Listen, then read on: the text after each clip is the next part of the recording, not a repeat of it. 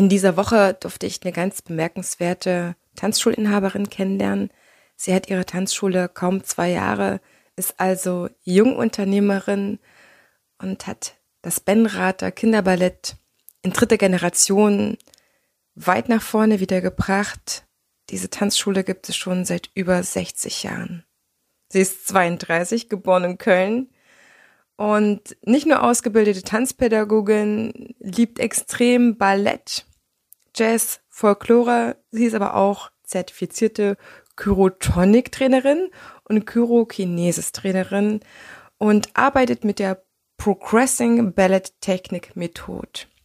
Clarissa Minde ist für mich das Sinnbild für eine Kämpfer, Kämpferin, die in schweren Zeiten die Challenge accepted hat.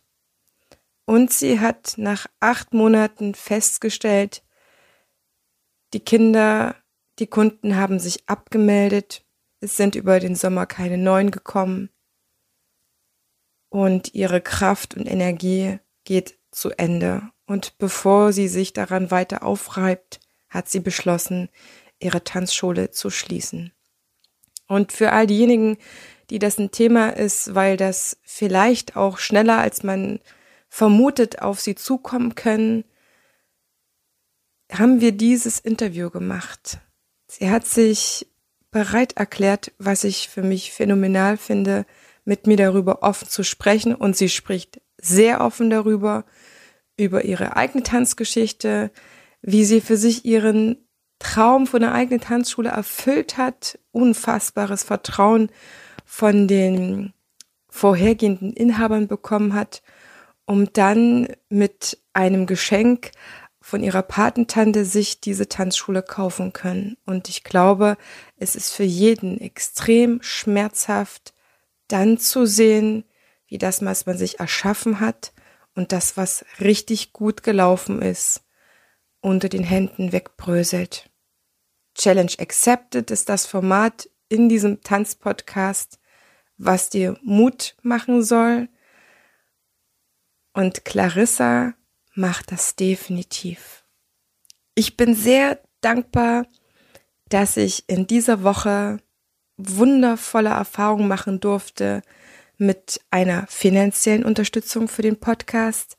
Deswegen, wann immer jemand mir ein Geschenk für meine redaktionelle Arbeit hier für den Podcast und das Ganze drumherum zugutekommen lässt, über die PayPal-Adresse heidemarie.tanzbotschafterin.de wird in dieser Folge, die dann darauf folgte, natürlich angekündigt und diese Folge ist sponsored bei Betty Schilke von der Tanzschule Schilke und ich bedanke mich ganz recht herzlich bei dir, liebe Betty, dass du das möglich gemacht hast. Jetzt wünsche ich euch viel Spaß beim Zuhören einer neuen Challenge Accepted.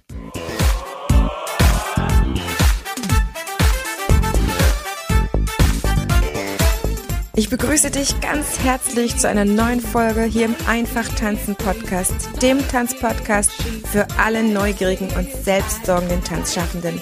Prall gefüllt mit unabhängigem Wissen, ohne dass du selber danach suchen musst. Viel Spaß jetzt damit, deine Tanzbotschafterin.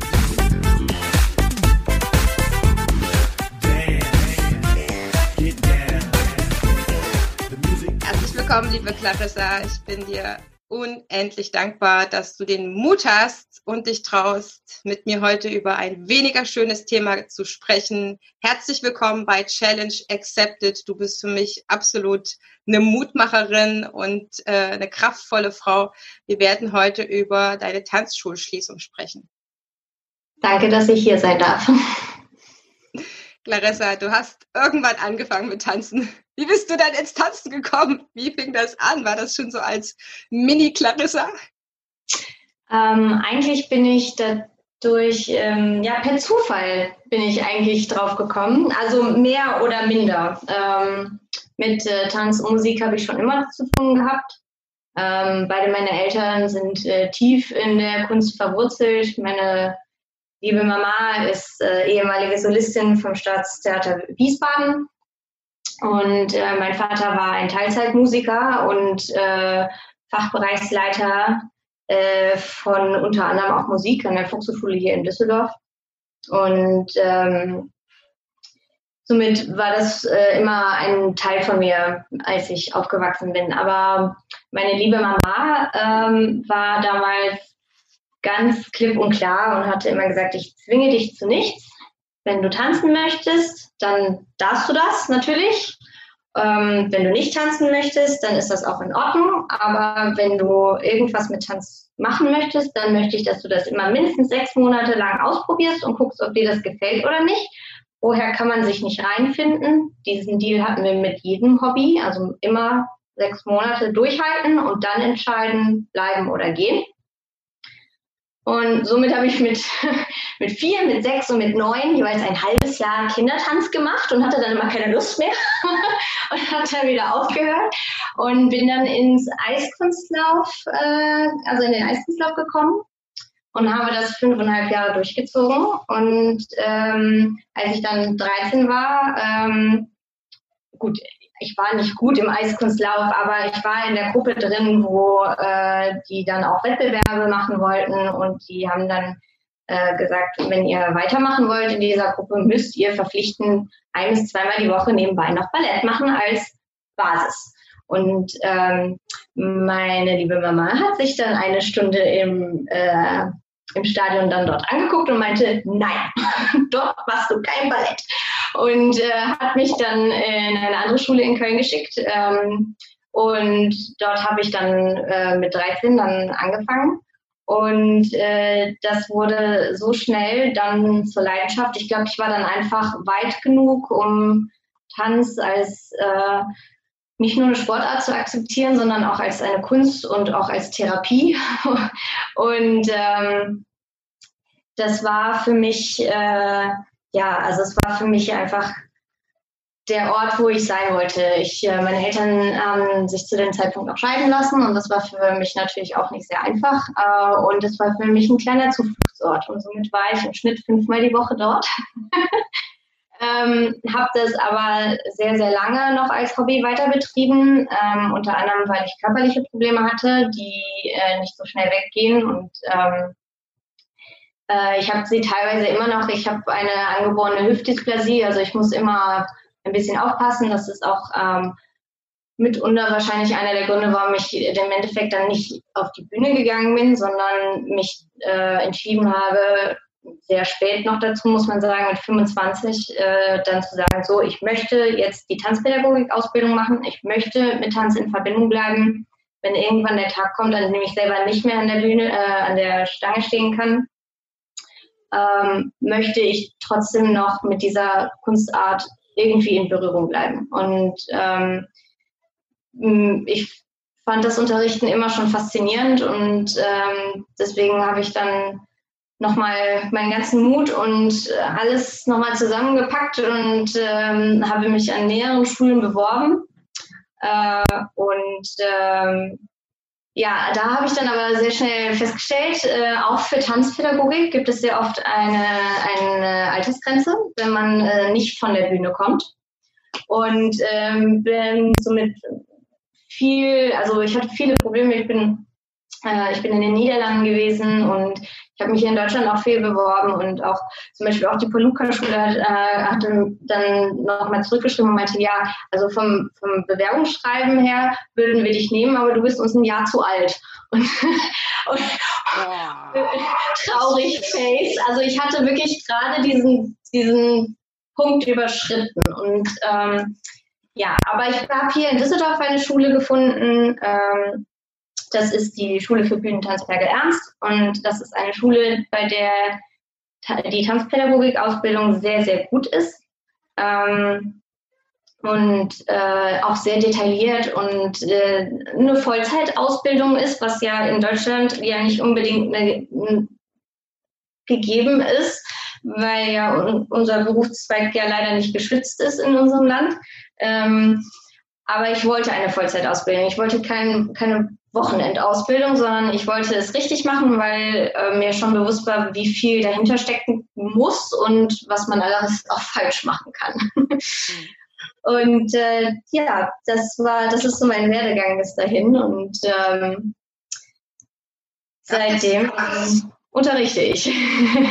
Gab es einen speziellen Moment in deinem Leben, wo du gemerkt hast, keine Ahnung, mit so einem Schnipsen, ich will das beruflich machen?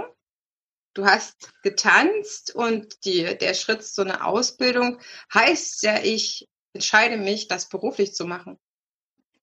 Also, ähm, als ich in meinen Teenagerjahren war, wollte ich es machen, aber da war mir bewusst, dass ich es nicht machen kann. Und ich habe das dann äh, auf die hohe Kante geschoben ähm, und habe sehr lange nicht darüber nachgedacht, weil es mich doch sehr bestürzt hat. Also ich, ich habe es einfach in eine Schublade gepackt und habe die Schublade zugemacht und äh, habe da auch nicht dran gerührt. Und ähm, ich bin auch beruflich in eine ganz andere Richtung gegangen. Ich habe zwar immer getanzt, ähm, auch sehr intensiv getanzt, ähm, aber ich habe zum Beispiel eine Berufsausbildung äh, in der Hotellerie abgeschlossen. ähm, Im Nachhinein muss ich sagen, man weiß ja nie, wofür man man alles macht. Die Gründe sind einem nicht immer direkt offengelegt, aber als ich dann die Ballettschule übernommen habe, wusste ich Marketing, Buchhaltung. Hast alles. alles. Rezeption, also Kundendienst, äh, das äh, hat schon alles seine Vorteile, dass man dann weiß, wie man das um alles einsetzen muss. Also es war nicht schlecht, dass ich diese Ausbildung in der Tasche hatte. Und ähm, ja, als ich, ähm, als ich so 25, 26 war, ähm, gab es noch mal ein paar Änderungen in meinem Leben, ähm, äh, über die ich jetzt nicht unbedingt genauer eingehen möchte. Aber ähm, das war so der Knackpunkt, wo äh, ich dann mir gesagt habe, so, jetzt hast du die Chance, jetzt kannst du vielleicht doch noch mal irgendwas mit Tanz anfangen. Wenn du es jetzt nicht wenigstens probiert hast, wirst du dir das ein Leben lang vorschreiben, dass du es nicht wenigstens probiert hast. Und deswegen habe ich dann alles in meine Hände gepackt und äh, bin drauf losgelaufen und habe mein Ziel auch gefunden. Als du dann äh, die Ausbildung angefangen hast, hast du da gleich schon äh, zeitgleich gearbeitet oder hast du das wirklich erst nach den drei Jahren gemacht? Ähm, Im ersten Jahr durften wir nicht arbeiten. Ähm, das war auch völlig in Ordnung, weil ich mit noch einer zweiten Kollegin ähm, die Ausbildung angefangen habe und wir sind als Quereinsteiger im zweiten Jahr eingestiegen. Also wir haben die äh, nach der Audition äh, hatte die Schulleiterin beschlossen, uns im zweiten Jahr einsteigen zu lassen, weil unsere, unsere Basis, also unser, äh, also vor allem, vor allem das, das, das Praktische, also vom Ballett her, von der Technik her gut genug war, dass wir im zweiten Jahr einsteigen durften. Äh, wir mussten aber ähm, die komplette Theorie vom ersten Jahr alleine nachholen und am Ende des zweiten Jahres äh, die Zwischenprüfungen für Jahr 1 und die Zwischenprüfungen für Jahr 2 schreiben. Ähm, somit habe ich äh, im ersten Jahr auch doppelte Theoriearbeit äh, leisten müssen und das war auch nicht wenig, muss ich ehrlich sagen. Und deswegen bin ich auch nicht äh, traurig drum, dass wir nicht arbeiten durften, weil meine ganze Freizeit sind damit verbrachte, äh, alles nachzuholen. Aber im also in meinem zweiten Jahr, im dritten Jahr der anderen äh, durften wir dann anfangen, nebenbei zu arbeiten. Ich habe dann dort ähm, angefangen, hauptsächlich Vertretungsarbeit zu leisten. Also dort, wo mal nachgefragt wurde, äh, habe ich dann natürlich immer sofort zugegriffen und gesagt, so, ja, jetzt ist das, das hier mich. ich muss lernen. Und ähm, das war auch gut. Ähm, aber ich habe natürlich auch sehr schnell gemerkt, dass ich äh, in keinen keinen guten Rhythmus komme, wenn ich nur Vertretungsarbeit mache. Es sind immer andere Kinder, es ist, sind immer andere Situationen, andere Schulen. Und habe mir dann auch ähm, zwei Stellen gesucht. Äh, eine ist in Erkrath gewesen. Ähm, dort bin ich einmal die Woche hin und habe dort ähm, ähm, also klassisches Ballett für Fortgeschrittene unterrichtet und äh, habe dann auch unter anderem ähm, beim Benrather Kinderballett auch angefangen. Und ähm, dort habe ich Stückchen für Stückchen die Kleinen übernommen, ähm, weil den vorherigen Besitzern schon von Anfang an klar war, gut, wir möchten jetzt uns langsam aus der Schule verabschieden und in den Ruhestand gehen. Und dann bringt es nichts, wenn wir dann noch die Kleinen übernehmen. Also habe ich von Anfang an angefangen, vor allem die kleinen Gruppen zu machen und hatte sehr schnell sehr viel zu tun. und ähm, das waren dann die zwei Punkte, wo, also die zwei Stellen, wo ich ähm, dann neben der Ausbildung schon ein bisschen gearbeitet habe. Und wir haben natürlich auch innerhalb der Ausbildung Projekte gehabt, die uns mit Kindern in Berührung gebracht haben und ähm, konnte somit auch schon innerhalb der Ausbildung, also zum Ende der Ausbildung, meine erste Erfahrung sammeln.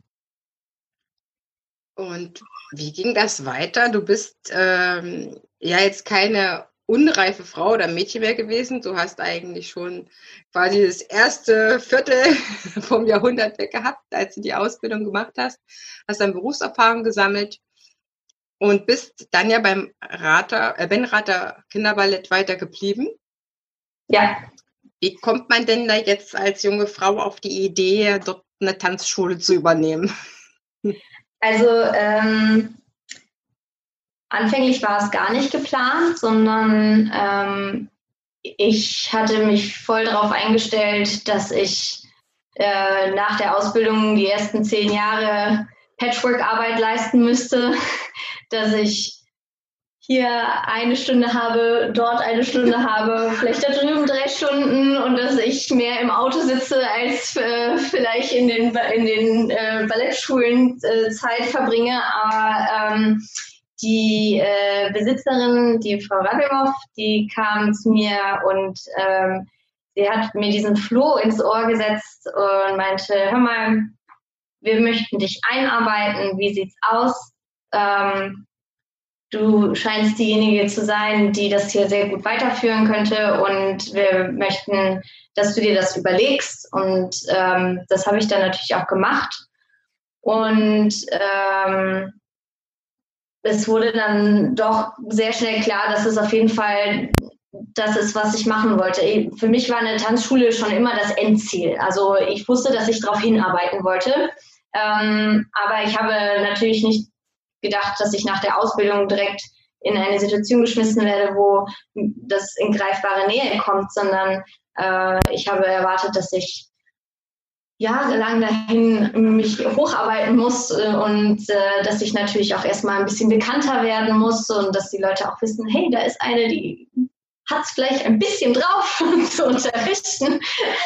vielleicht sollten wir da mal gucken kommen und ähm, ja, aber ähm, die beiden haben mich unglaublich herzlich aufgenommen und die haben versucht, mir auch äh, wirklich die, den Weg zu zeigen. Das war dann auch nochmal ein bisschen schwierig, weil Frau Rabimov dann auch nochmal krank geworden ist, mhm. äh, Ende 2018 und ich bin dann 2019, ähm, als ich die Schule dann auch gekauft hatte, äh, direkt ins kalte Wasser geschmissen worden. Ähm, administrativ und auch äh, äh also im Unterrichtsteil, ähm, weil ich gezwungen wurde, äh, Stunden von ihr zu übernehmen, die nicht vorbereitet waren, weil sie sehr, also es ist, sie ist halt überraschend krank geworden. Okay. Ihr geht es jetzt wieder besser, ähm, aber es wurde dann auch sehr schnell klar, dass sie nicht mehr wirklich unterrichten kann.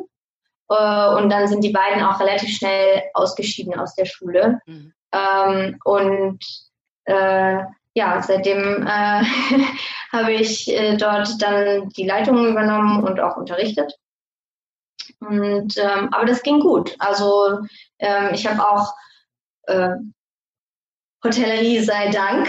ähm, die Werbung dort wohl relativ gut geführt. Also wir hatten volle Gruppen und wir mussten teilweise auch Leute abweisen oder Wartelisten setzen und sie bitten im Frühjahr nochmal anzurufen, weil ich gar nicht so viel Kapazität hatte, wie wir Anfragen hatten. Äh, bis zu Corona, also bis, bis März, äh, da lief das sehr, sehr gut. Und ähm, ja, und dann fing es halt an, äh, schlagartig äh, bergab zu gehen. Jetzt kommen wir zu dem Punkt der Folge, die mir sehr, sehr wichtig ist und dir auch, sonst hättest du auch mir nicht zugesagt. Challenge accepted heißt, ja, man hält durch aus meiner Sicht und man weiß im Endeffekt, weiß jeder nicht, wann, wann dann Schluss ist oder wann man wieder normal weitermachen kann. du bist jemand für mich, der Unglaubliches geleistet hat, indem du acht Monate diese verdammte Zeit durchgehalten hast. Du hast definitiv die Challenge accepted und das noch als junge Tanzschulunternehmerin oder junge Tanzschulinhaberin. Jetzt kommen wir zu dem Teil, der nicht so schön ist. Was ging dir durch den Kopf, als du erfahren hast, die Tanzschulen müssen alle schließen? Ähm, beim ersten Lockdown war das alles sehr, sehr surreal für mich. Ähm, das lag aber auch unter anderem daran, äh, dass ich das Pech oder vielleicht auch das Glück hatte, äh, in Norwegen stecken zu bleiben. Also ich habe den ersten Lockdown komplett in Norwegen verbracht, mhm. ähm, weil mein Partner dort wohnt. Er ist auch Künstler und ähm, als äh, ich ihn dort besucht habe, äh, wurde dann über Nacht entschieden, wir machen zu. Ähm, ich hatte gehofft, ich würde es noch nach Hause schaffen, ähm, aber ich habe leider es wirklich um sechs, sieben Stunden verpasst. Also um Mitternacht gegen, gegen die Grenzen wurden die dicht gemacht und äh, sieben Stunden später wäre mein Flug gegangen, also Pech gehabt. Ähm, ja, und dann saß ich da und erstmal, also ich erstmal hatte ich den Schock, gut, äh, du kommst jetzt erstmal nicht nach Hause. Was machst du jetzt? Ähm, und äh, für mich war das einfach, ähm, also auf der einen Seite war das sehr, sehr real, weil mir natürlich bewusst war, gut, ähm, wir wissen jetzt erstmal nicht, wie lange das dauert und äh, vielleicht erstmal nur zwei Wochen. Dann, so war es ja am Anfang, dass ich gesagt haben, gut, alle, wir schauen mal nach zwei Wochen. Und da war noch die Hoffnung groß, dass nach zwei Wochen alles wieder auf ist und ich dann auch wieder unterrichten könnte. Und ich habe dann ähm, also in regelmäßigen Abständen auch immer meinen Flug wieder verschoben, weil er ja auch storniert wurde und ich durfte den aber dann kostenfrei neu buchen und ich glaube, ich habe ihn vier oder fünfmal verschoben und musste den immer wieder stornieren und nochmal nach hinten schieben. Und, ähm, Manche Flüge wurden teilweise komplett storniert und ich musste sie neu buchen. Ich, ähm, ich gehe im Moment auch noch in Flugzeugvouchern unter, weil so viele Flüge storniert wurden sind in dieser Zeit. Und ähm, dann saß ich da und hatte über meine Steuerberaterin Gott sei Dank wenigstens ein bisschen Zugang äh, zu den ganzen finanziellen Sachen, aber ansonsten hatte ich ja nur Zugang zu meinen E-Mails und das, was ich online äh, über Programme, äh, wo ich darauf zugreifen konnte. Und ähm, deswegen muss ich ganz ehrlich sagen, hat es mich am Anfang nicht direkt so ins Gesicht geschlagen. Ich glaube, wenn ich von Anfang an hier gewesen wäre, wäre das ähm, von Anfang an schwieriger gewesen. Ähm, als ich auch nach fünf Wochen es auch endlich mal geschafft habe, in einen Flieger zu kommen und nach Hause zu fliegen, habe ich dann auch natürlich zwei Wochen hier in Quarantäne verbringen müssen.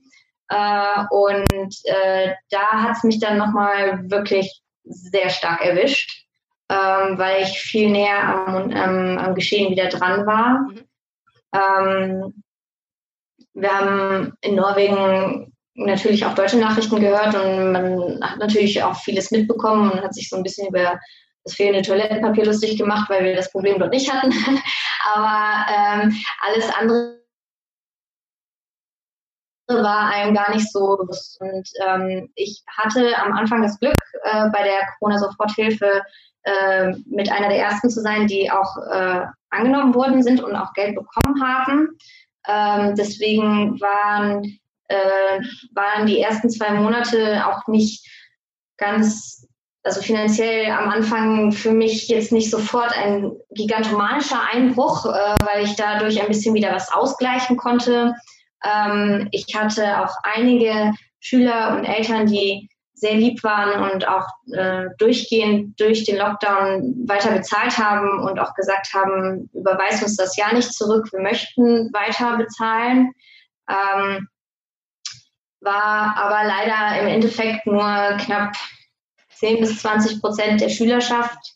Äh, die anderen 80 bis 90 ähm, haben dann auch nicht direkt in der Zeit, aber auch spätestens nach Öffnung angefangen, bei mir nachzufragen und äh, den, also der Umsatzeinbruch von knapp 80 Prozent ähm, waren dann auch die Beitragsrückerstattungen. Und ähm, das heißt, die ersten paar Monate, das hat sich alles so ein bisschen verzögert und ähm, es fing an richtig, also zu dran, also die, also es fing an, richtig schwierig zu werden, als so der Mai kam. Und da ging es dann los. Da kamen dann nämlich auch die ersten Kündigungen rein, weil äh, viele, El äh, viele Eltern schon dort sich gesagt haben, gut, wir haben jetzt vielleicht wieder ein bisschen Erleichterung, aber es kommt hier noch der Winter, es gibt noch keinen Impfstoff. Ähm, wir haben Risikogruppen zu Hause sitzen, wir pflegen die Eltern, die Großeltern, die Groß Urgroßeltern. Ähm, die Väter oder die Mütter haben selber irgendwas gehabt, sind Risikogruppe, krankheitsbedingt. Äh, das waren die ersten, die gekündigt haben. Und, äh, und natürlich auch diejenigen, die auch selbstständig waren und von einem Tag auf den anderen ihre Arbeit verloren haben und äh, keine Möglichkeit mehr sahen, ihre Kinder zum Ballett zu schicken, weil sie es selber nicht mehr bezahlen konnten. Und ähm, dann kam der Sommer und das war dann auch immer so ein bisschen es war ein bisschen kritisch, äh, weil viele Gruppen auch noch nicht offen waren. Und ähm, der Sommer ist ja eh immer auch schwierig für uns. Ne? Im Sommer haben wir ja eigentlich auch äh, sechs Wochen zu oder vier Wochen in diesem Hochsommer, da gibt's kaum Tanzmöglichkeiten. Manche machen dann nochmal so eine Ferienwoche oder so ein Ferienlager, äh, so eine Eventwoche, um sich da ein bisschen was äh, zu tragen. Aber viel geht ja so in den Tanzschulen auch nicht unbedingt. Und viele melden sich ja gerade im Hochsommer nicht an. Ja, also wenn man was sagen kann, dann, dass nicht die großen Anmeldezahlen im Sommer kommen. Es ist immer so. Es ist in jeder Tanzschule so. Ja. Und ähm, ich habe auch die Sommerferien verkürzt äh, um dann auch wieder ein bisschen mehr Interesse äh, bei den Kindern wieder zu wecken, dass es früher losgeht. Und ähm, aber es haben sehr, sehr wenige angenommen, muss man dazu sagen. Und auch bevor die Sommerferien anfingen, die Kurse, gut, zu dem Zeitpunkt mussten wir sie ja auch noch teilen, äh, weil sie ja eine bestimmte Zahl nicht überschreiten durften. Aber hatten, mussten wir eigentlich gar nicht, weil von allen Kursen mindestens die Hälfte bis zwei Drittel überhaupt nicht gekommen sind, weil sie alle noch ein bisschen eingeschüchtert waren, nehme ich mal an. Ähm, und ähm, deswegen lief es auch gar nicht mehr richtig an. Und nach dem Sommer äh, hatte ich dann noch mal ein bisschen Hoffnung, weil es im August dann doch noch mal wieder ein bisschen bergauf ging. Also zumindest kamen die, die noch angemeldet waren, wieder auch fast alle. Ähm, und aber Ende August ging es dann wieder los und dann konnte man immer im Schnitt äh, das, also das war so ein richtiger Trend, wenn in den Nachrichten neue Infektionszahlen äh, angekündigt waren, dann zwei, drei Tage später kamen die ersten paar Kündigungen rein. Und dann wurde nochmal neue Infektionszahlen gemeldet und dann kamen nochmal neue Kündigungen rein. Also das lief parallel, immer so ein bisschen zeitverzögert nebenher und äh, das konnte man richtig nachverfolgen. Und wenn ich dann immer in den Nachrichten gesehen habe, gut, die haben jetzt wieder eine neue Infektionszahl bekannt gegeben, wusste ich schon direkt, okay, in drei Tagen kannst du dich darauf einstellen, hast du nochmal drei, vier Kündigungen in der Post. Ähm, und so, so ging das ähm, wirklich durchgängig. Und ähm, vor allem aber auch in den kleinen Klassen. Meine Großen waren da nicht so sehr von betroffen. Eigentlich von den Großen muss ich mal ganz kurz überlegen. Hat Corona-bedingt gar keiner gekündigt. Also die sind auch noch eigentlich alle da gewesen. Ähm, die sind aber auch alle alt genug, um das selber einschätzen zu können. Äh, manche von denen wohnen zwar noch bei den Eltern, aber auch äh, die waren schon ähm, alt genug, um sich selber entscheiden zu können, ob sie trotzdem noch kommen wollten oder nicht. Und die haben auch sehr, sehr gut die ganzen Regelungen eingehalten und äh, die haben auch gesagt, also auf Teufel komm raus, wir wollen unbedingt tanzen, wir wollen, dass du offen bleibst, wir kommen wieder. Und äh, bei den kleineren Gruppen war das dann schon eher ein Problem. Und weil dort auch die Eltern natürlich viel entschieden haben, äh, auch wenn die Kinder noch weiter kommen wollten, wenn es den Eltern zu riskant war, dann waren die Kinder für sich weg. Und das hat mir vor allem für die Kinder leid getan, weil man auch ähm, nach der Schließung ja auch gesehen hat, wie sehr sie darunter gelitten haben, dass sie kein Outlet hatten, dass sie keine Möglichkeit hatten, ihre ganze Energie loszuwerden. Nicht jeder wohnt dort, wo es einen Garten gibt oder hat einen Schrebergarten oder überhaupt die Möglichkeit, auf die Straße zu gehen und zu spielen. Und man hat denen das so sehr angesehen, als wir wieder aufmachen durften. Und deswegen hat mir jede Kündigung so unglaublich leid getan, weil ich wusste, die gehen jetzt vielleicht noch in die Kita oder in die Grundschule, aber das war es dann auch. Und ähm, das ist schon äh, schwer mit anzusehen, völlig unabhängig dessen, was das für mich natürlich finanziell auch bedeutet. Als du also gehört hast, registriert hast, als es so richtig durchgesagt ist, dass du zu schließen hast, das ist ja auch keine freiwillige Angelegenheit gewesen, hattest du irgendwie das Bedürfnis, vielleicht das an Stunden online weiterzuführen, also dir eine Ersatzleistung anzubieten? Ähm, das habe ich auch gemacht. Ähm, Im ersten Lockdown sowie auch jetzt. Also die, an, die anderen, wenn es nicht sehen, ja. meine, meine, Stange ist aufgebaut. Es ist äh, eine alte Kleiderstange mit, mit, mit Gewichten drauf. Ja, das, äh, ja und ähm, also äh, ich habe im ersten, ich habe im ersten und im zweiten Lockdown ähm, Online-Stunden angeboten. Ähm, und äh, am Anfang ist das unglaublich gut angekommen und ähm, von jeder Gruppe, die das auch machen wollte, äh, waren auch eigentlich alle da. Ähm, und ähm, wenn, da, wenn es unter ein paar Gruppen einige gab, wo nur vielleicht ein, zwei wollten, die habe ich dann zusammengefügt mit den anderen. Aber ähm, ich hatte im ersten Lockdown auch noch keine großartige Möglichkeit mit Zoom zu arbeiten mhm. ähm, und habe das dann über Facebook gemacht und äh, habe dann dort die Live-Stunden gegeben. Der Nachteil war da natürlich, dass man die Kinder nicht sieht. Ähm, deswegen habe ich dort dann aber auch die Stunden kostenfrei angeboten, beziehungsweise auf Spendenbasis. Also, dass wenn Sie einen Teil des Beitrages äh, weiter zahlen wollten oder mir dafür geben wollten, dass ich die Online-Stunden mache, dann konnten die das selber entscheiden. Und ähm, aber dort hat man dann auch sehr schnell gemerkt, die ersten zwei Wochen war das noch super und da waren auch alle da.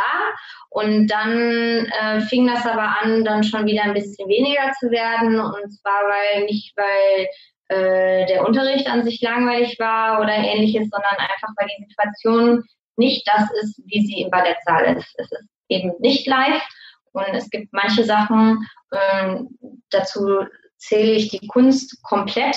äh, Ob es jetzt Gesang, Tanz, Musik oder ähnlich ist, ist ähm, das kann man nicht mit online ersetzen. Das ist live ein einmaliges Erlebnis und das kann man auch nur live so erleben, wie es eigentlich ist. Und ähm, das haben die Kinder gemerkt. Und das war für die natürlich dann keine Endlösung. Die wollten dann irgendwann nicht mehr. Die haben dann den Eltern immer gesagt, ja, wir wollen wieder zurück in die Ballettschule. Aber die wollten dann den Online-Unterricht nicht mehr, weil die das, die wollten wieder live erleben. Sie wollten auch wieder die Interaktion. Die ganze Gruppendynamik ist ja auch wichtig für Kinder. Die müssen ja äh, daran werden die die ganze Gruppendynamik ist ja auch wichtig für Kinder. Ähm, die entwickeln sich da mit und äh, die lernen soziale äh, Arten miteinander umzugehen. Es ist ja nicht nur in der Schule, sondern dort im Ballettsaal auch. Und äh, die lernen das dort völlig ungezwungen. Und äh, das ist so, so wertvoll. Und ja, das blieb ihnen in der Zeit verwehrt und jetzt auch im Lockdown. Ich habe diese Woche schon Online-Unterricht gegeben wenn das Internet nicht versagt hat. Denn mhm. das ist ja auch nochmal so ein kleines Problem, vor allem hier in Deutschland, habe ich festgestellt. Ähm, aber es sind nicht so viele wie beim ersten Lockdown. Mhm. Also direkt von Anfang an. Ich glaube, das braucht jetzt noch mal wieder ein bisschen Einlaufzeit. Also ich würde der Sache noch bis nächste Woche geben, bis ich da entscheiden würde, entscheiden sagen zu wollen. Nein, wie will ich das sagen? Bis du für dich die endgültige Entscheidung triffst, auf das etwas ist. Also ich würde jetzt noch eine Woche warten, ähm, bis ich sagen würde, ähm, da ist jetzt Interesse oder kein Interesse. Äh, die erste Woche ist immer so ein bisschen Anlaufschwierigkeiten von real auf online umzustellen. Und äh, spätestens ab nächster Woche, denke ich mal, wird es dann auch wieder ein bisschen mehr werden. Mhm. Würdest du sagen, im Nachhinein, wenn du besser mit der Technik ausgestattet gewesen wärst, also äh, äh, dir ein Set hättest einrichten können in deiner Tanzschule, wenn du vor Ort gewesen wärst oder wenn du dir bei dir in Norwegen hättest du was einrichten können, sofort gewusst hättest, wie läuft das mit Zoom, wie kann ich das gut anleiten, was kommt eigentlich für mich selber ähm, im Online-Unterricht zu, was muss ich machen, um vielleicht doch bei Laune zu halten, irgendwelchen Challenge noch einbauen, zu dann sagen, hätten die vielleicht besser durchgehalten? Oder hättest du dann mehr Chancen gehabt, das zum Beispiel als Ersatzleistung anbieten zu können, um dann trotzdem einziehen zu können? Ähm, ich glaube nicht. Ähm, weil ich nicht der Meinung bin, dass ähm, das äh, Durchhaltevermögen der Kinder ähm, von mir persönlich oder beziehungsweise vom Unterrichts, von der Unterrichtsbegebenheit abhängig war, sondern die Kinder haben ja auch sehr viel mitgelitten im Lockdown und man hat es denen auch angemerkt. Und ich glaube, dass ähm, je länger der Lockdown dann auch war, äh, es für die Kinder natürlich auch immer schwieriger wurde und auch die Eltern, alle haben da irgendwie mitgelitten und ähm, man hat es dann auch gemerkt und dann, wenn dann halt mal jemand nicht zum Unterricht aufgetaucht ist, dann lag es auch sehr oft an genau dem, dass irgendwo der Haussegen schief hing und sie sich nicht einwählen wollten und ähm, denn für den Unterricht selber habe ich nur positives Feedback bekommen, auch von den Kindern.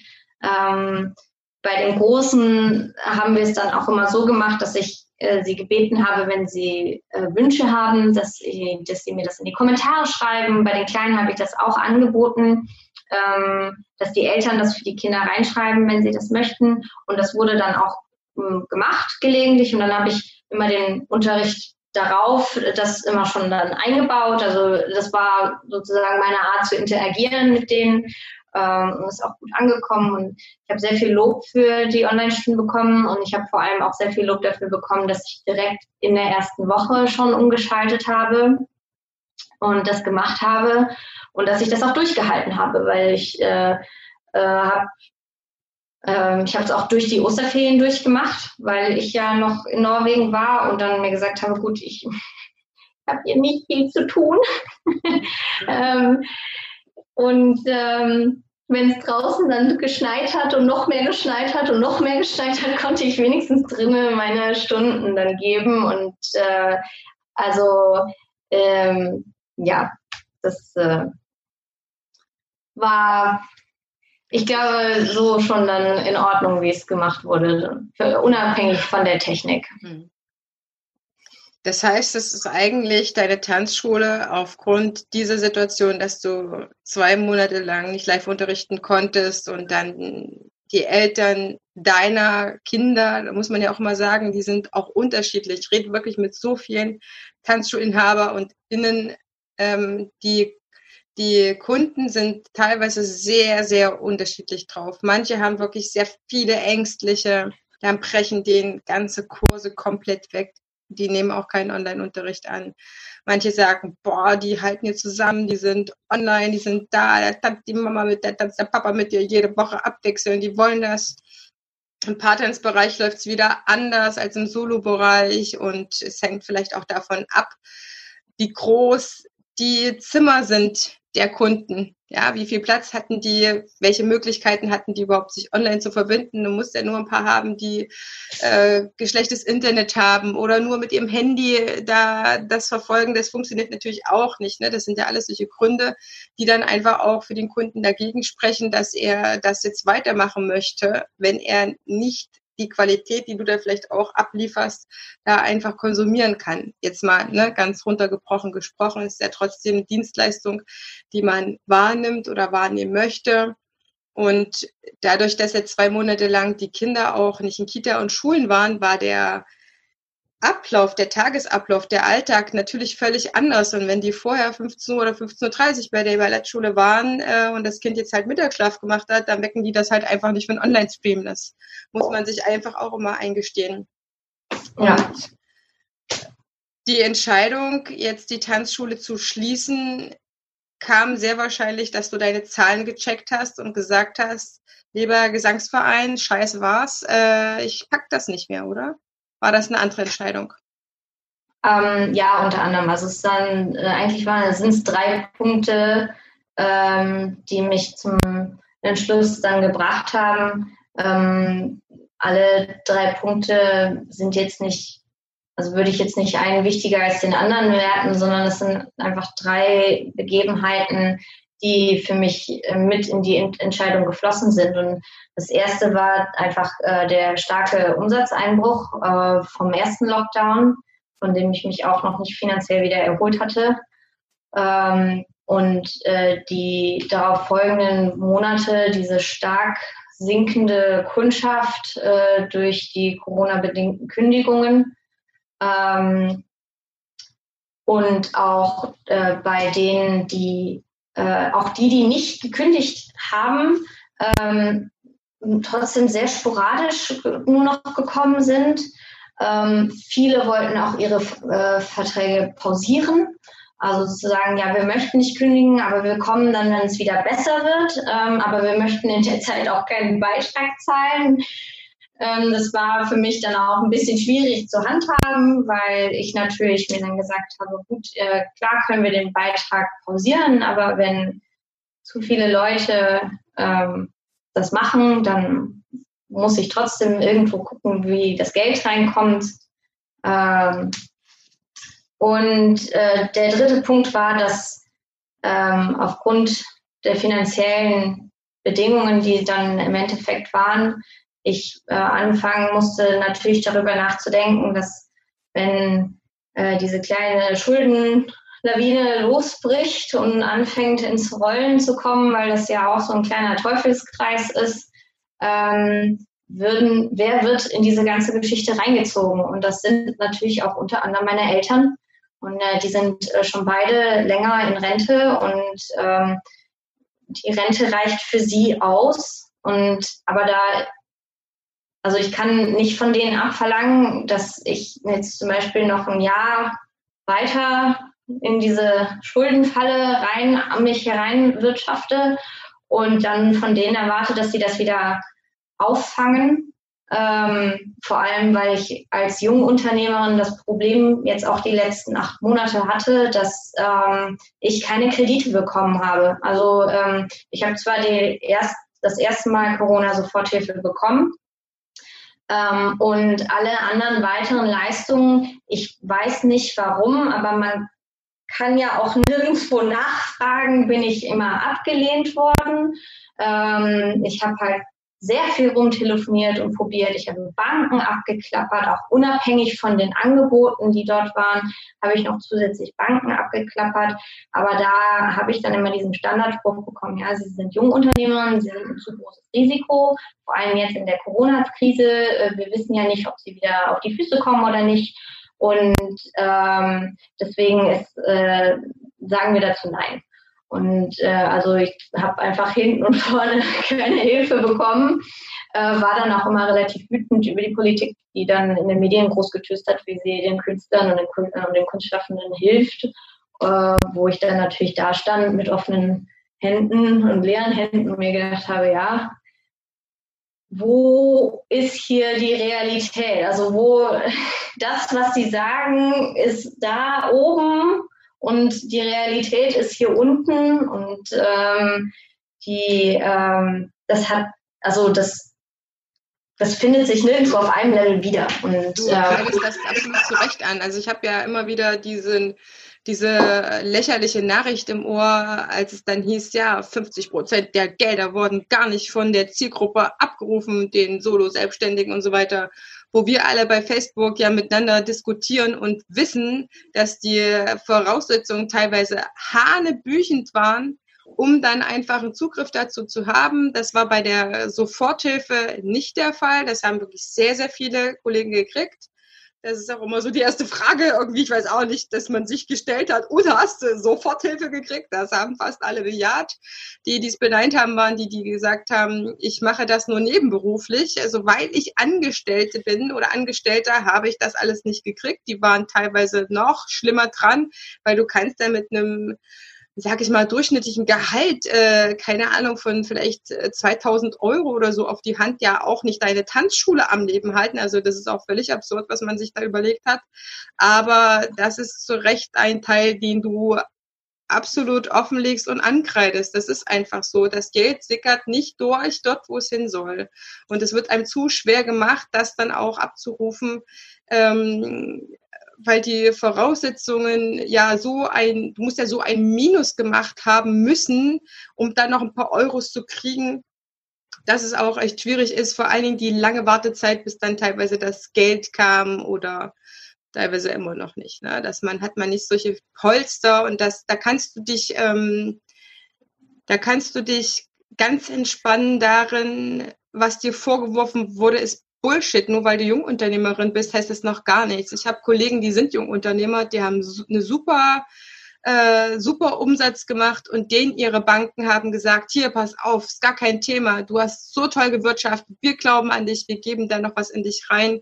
Äh, das darf man sich nicht einreden lassen. Junge Unternehmer heißt gar nichts, weil die können manchmal die Sachen besser in die Hand nehmen, als vielleicht jemand, der halt hergekommen ist, der schon 30 Jahre eine Tanzschule macht, auch mieses Marketing hat und einfach auch keine Umsatzsteigerung vorzuweisen hat. Von da gesehen, du hast einfach alles gegeben. Das muss man so sagen. Und irgendwann, ja, ist der Punkt erreicht. Und den hast du für dich definiert. Ich glaube, das ist eine große Stärke, Clarissa, dass du gesagt hast, da ist der Punkt, da kann ich nicht drüber hinausgehen. Da mache ich mich unglücklich. Und ja, Tanzen ist mein Leben. Es war dein absoluter Traum, diese Tanzschule zu haben.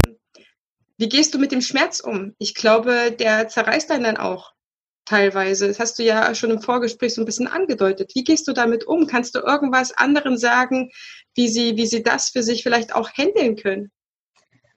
Also ähm, ich denke, dass jeder mit äh, Schmerz, Enttäuschung und Trauer natürlich äh, sehr anders umgeht. Ähm, was für den einen äh, Salbe für die Seele ist, ist für den anderen äh, absolut nutzlos. Ähm, ich kann nur sagen, ich war, ich bin unglaublich froh, dass ich meine Eltern habe und ähm, die natürlich als äh, Kunstschaffende selber auch wissen, wie sehr man manchmal in der Unsicherheit schwebt als Selbstständiger und als Künstler. Und ähm, ich bin äh, unglaublich dankbar, dass ich meinen, meinen Freund an, der, an meiner Seite habe, der selber als Künstler natürlich auch gerade nichts anderes durchmacht, aber er hat äh, den Vorteil, in Norwegen zu leben und die haben dort etwas bessere Bedingungen für ihre Künstler als wir hier.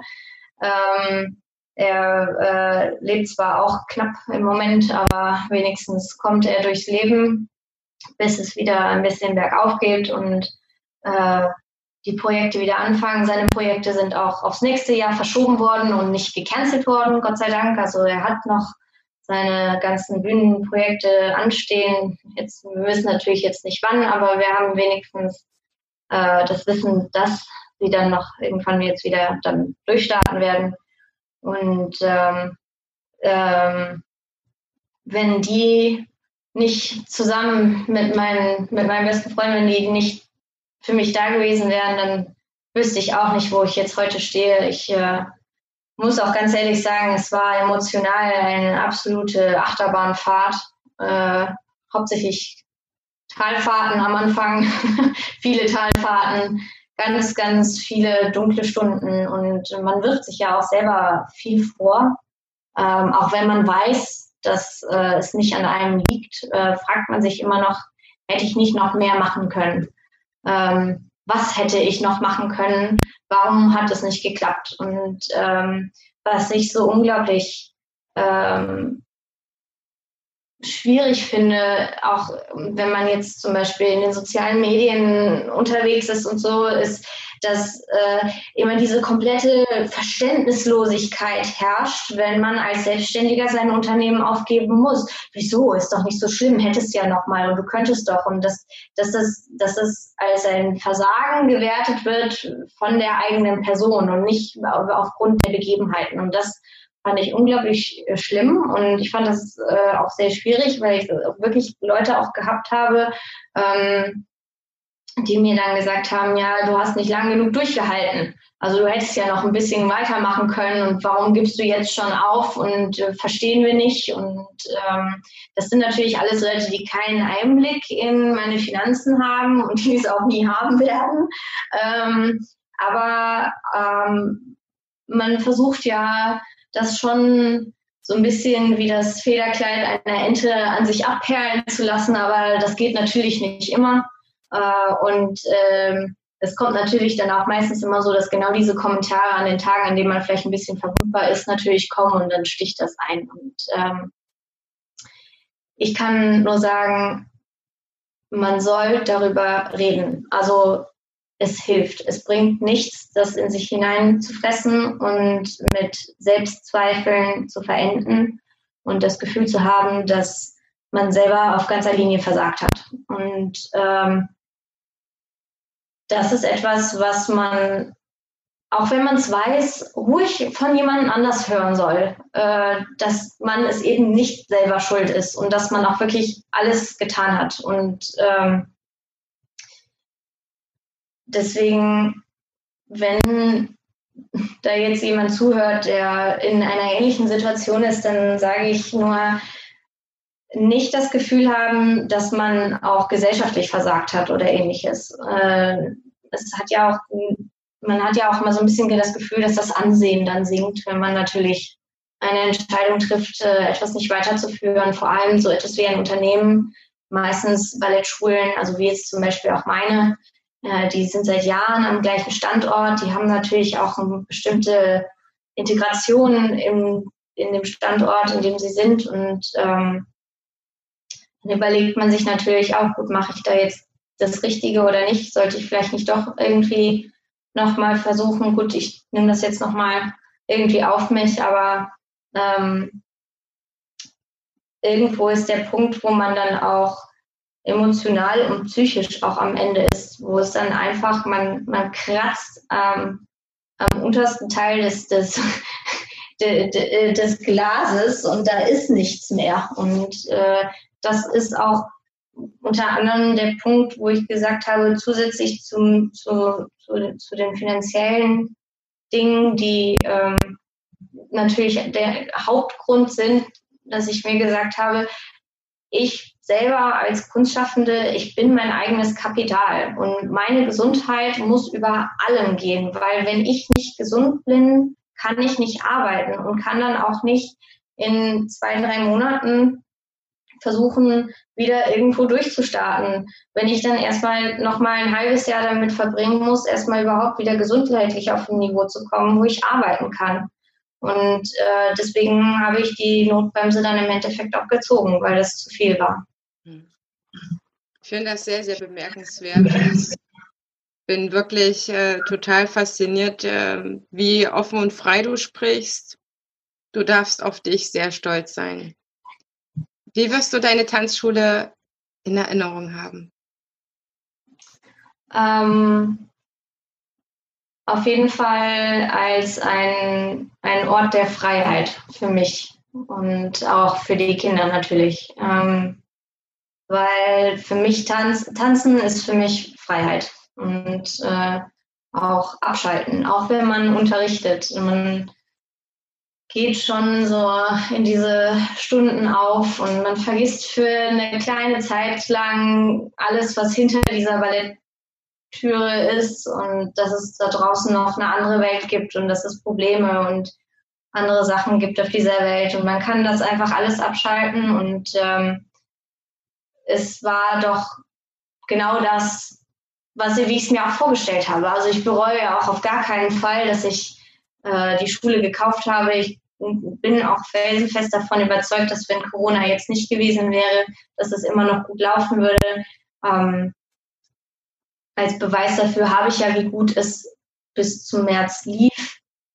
Und ähm, das Schönste ist auch einfach immer, äh, auch wenn es immer die gleichen Gruppen und die gleichen Kinder sind, man hat ja jede Woche doch immer wieder eine ganz kleine andere neue Erfahrung, die man da mit nach Hause nimmt und ähm, auch die Erzählungen, die die Kinder natürlich immer mitbringen in den Unterricht ähm, und wie man merkt, wie sie immer mehr mit einem anfangen mitzuwachsen und äh, dich selber als Teil ihres Lebens mit ansehen und dir dann auch erzählen wollen, was gerade im Kindergarten oder in der Schule los ist und was zu Hause los ist. Und ähm, da muss man dann schon immer wieder sagen, da ist man dann doch irgendwann ein bisschen stolz drauf, dass die einen so selbstverständlich mit einbeziehen. Äh, auch wenn man sich nur einmal die Woche für 45 Minuten zum Beispiel trifft. Äh, das ist unglaublich schön und ähm, ja, auf jeden Fall Freiheit und wunderschöne Stunden. Ähm, nicht nur, natürlich auch tänzerisch, aber natürlich auch gerade diese Interbeziehungen zwischen dem, äh, den ganzen Leuten. Das ist ähm, auf jeden Fall etwas, was ich im Positiven behalten werde. Clarissa, wo geht's für dich jetzt die nächste Zeit hin? Ich meine, Tanzland Deutschland ist äh, am Zerbröseln, sehenden Auges. Wo siehst du für dich gerade eine Perspektive? Ähm, ich weiß es noch nicht, muss ich ehrlich sagen. Ähm, also als ich die Schule gekauft habe, war mir natürlich, hatte ich mich natürlich darauf eingestellt, dass ich, bis ich in die, in die Rente gehe, hier äh, im Düsseldorfer Raum bleibe und äh, dass ich hier dann versuche, mein Leben zum vollsten auszuleben. Ähm, jetzt natürlich stehen mir wieder alle Türen offen, denn als freiberuflicher äh, Künstler kann man natürlich überall da arbeiten, wo man Arbeit findet. Ähm, ich bin ja nicht nur äh, ausgebildete Tanzpädagogin, sondern ähm, ich habe auch ähm, die Certification for Progressing Ballet Technique gemacht und ich bin noch zusätzlich zertifizierte Gyrotonic und Gyrokinesis Trainerin. Ähm, das ist, sagen wir mal ganz grob gesagt, Bewegungstherapie. Es würde viel zu lange dauern, um das äh, zu erklären. Aber das sind auch Sachen, die kann ich überall machen. Ähm, und deswegen hoffe ich, dass wenn ich den ganzen Bürokram abgeschlossen habe, was ja sich natürlich jetzt auch noch mal ein bisschen hinziehen wird. Und ähm, wenn ich die Schule eingepackt habe, was natürlich auch ein bisschen dauert, ähm, dass ich dann einfach gucke, wo es mich hintreibt. Ich äh, habe zwar meine Eltern hier, aber ich habe meine Familie ist überall auf der ganzen Welt zerstreut und mein Freund wohnt, wie gesagt, in Norwegen. Ich habe so viele Anlaufstellen. Und da muss ich einfach gucken, wo es läuft und wo ich mich einfinden kann und wo ich wieder arbeiten kann. Aber ich bin da ganz zuversichtlich, weil ähm, ich habe das auch in der Hotellerie damals auch schon gemacht. Ich habe schon in Schottland gewohnt und ich habe in Deutschland in verschiedenen Standorten gewohnt und äh, ich bin immer da zu Hause, wo ich mich wohlfühle und wo ich arbeiten kann. Und deswegen ähm, weiß ich zwar nicht wann und auch noch nicht wie, aber ich glaube ganz fest daran, dass ich wieder Fuß fassen werde. Und bis dahin äh, muss ich einfach durchhalten und in meinen schlechten Stunden äh, muss mein Freund einfach meine Tränen ertragen. ja, es ist gut, dass du ihn hast. Ich habe noch äh, eine Frage, die ich bin echt neugierig, weil ich auch immer wieder das Thema für mich selber bewege. Wie viel Lust hast du noch darauf, irgendwann vielleicht wieder eine Tanzschule zu kaufen und zu eröffnen? Ähm, 200 Prozent. also ähm, vor allem, weil die Schließung jetzt ja äh, keine Entscheidung war, die ich freiwillig getroffen habe. Also äh, es ist ja ein, äh, ein erzwungenes Ergebnis und ähm, ich habe ja auch in diese Schule, also beziehungsweise in das, was ich für die Ballettschule brauche, investiert.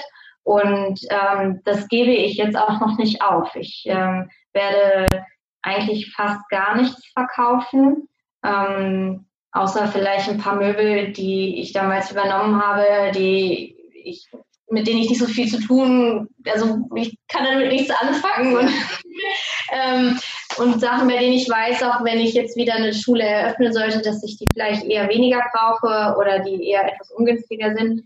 Ähm, der Rest wird eingelagert.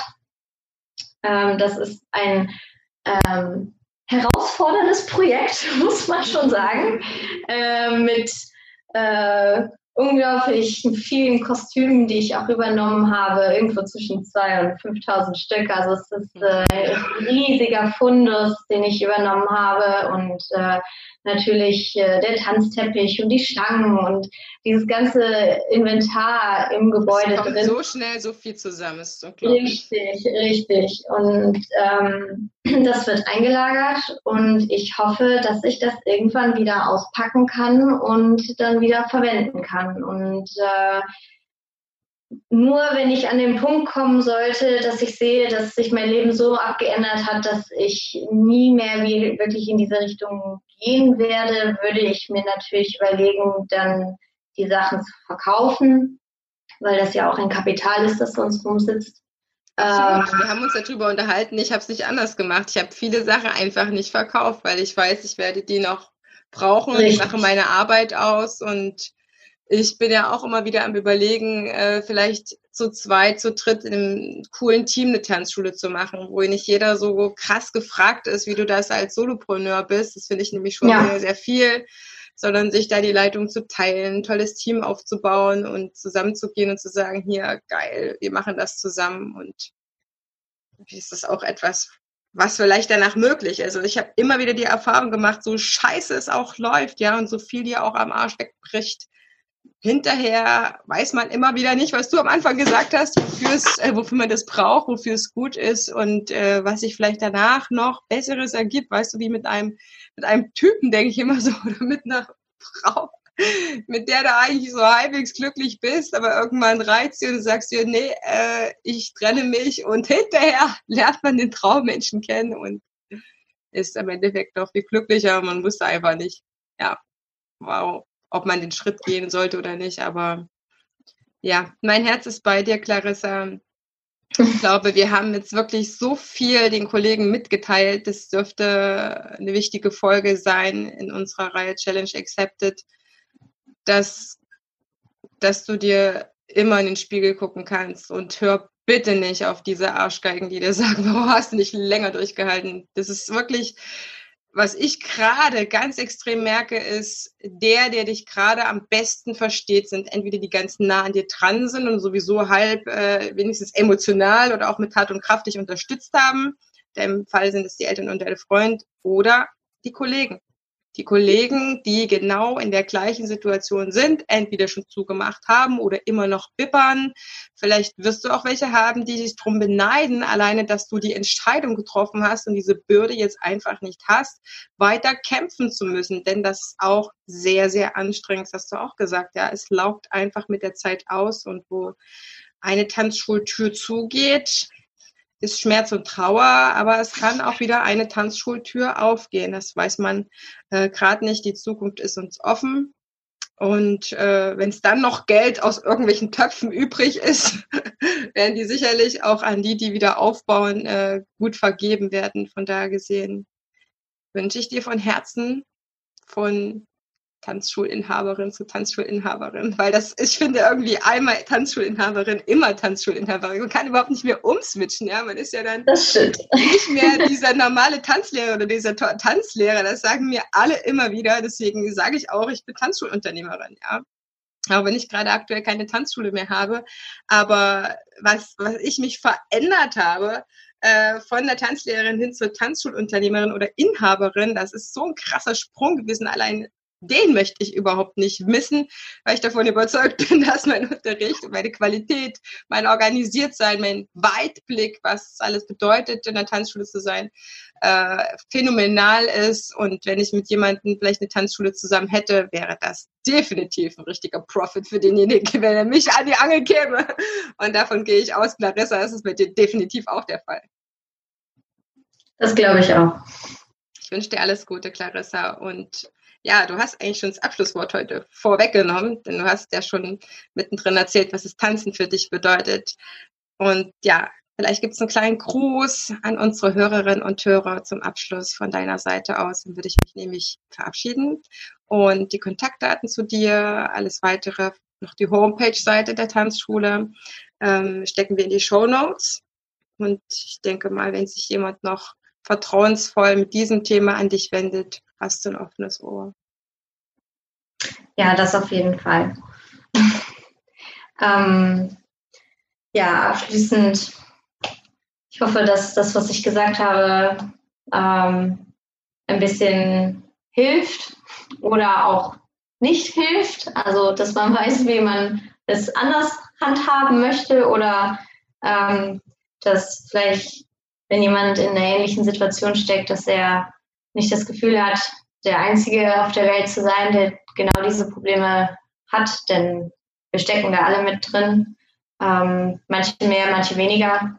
Und ähm, das Einzige, was ich dazu sagen kann, ist, solange die Schulen vor Corona gut liefen, also alles, was wo man weiß, es liegt nicht am Marketing und es liegt nicht an der Person selber. Da darf man sich nicht äh, schlecht fühlen. Also nicht das Gefühl haben, dass man äh, selber auf ganzer Linie versagt hat, sondern äh, versuchen, das ein bisschen den Abstand davon zu nehmen. Und ähm, ich kann nur raten, nicht versuchen, über äh, den den Status, den man meint, in der Gesellschaft und auch in, im, im, im, Tanzbereich zu haben, dadurch, dass man die Schule hat, äh, nicht äh, dem vor allem anderen ziehen. Also Gesundheit und finanzielle äh, Möglichkeiten, dass man nicht auf der Straße landet. Deswegen und ähm,